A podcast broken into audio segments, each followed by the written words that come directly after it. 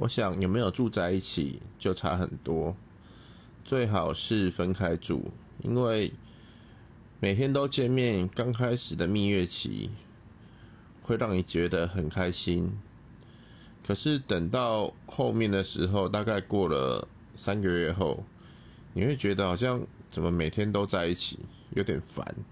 但是你也不敢跟对方讲，所以简单的说，一个礼拜大概见面两次。其实就差不多了，不要走到哪里都要跟，因为毕竟讲不好听一点，还是要自己的交友空间吧，我是这样想。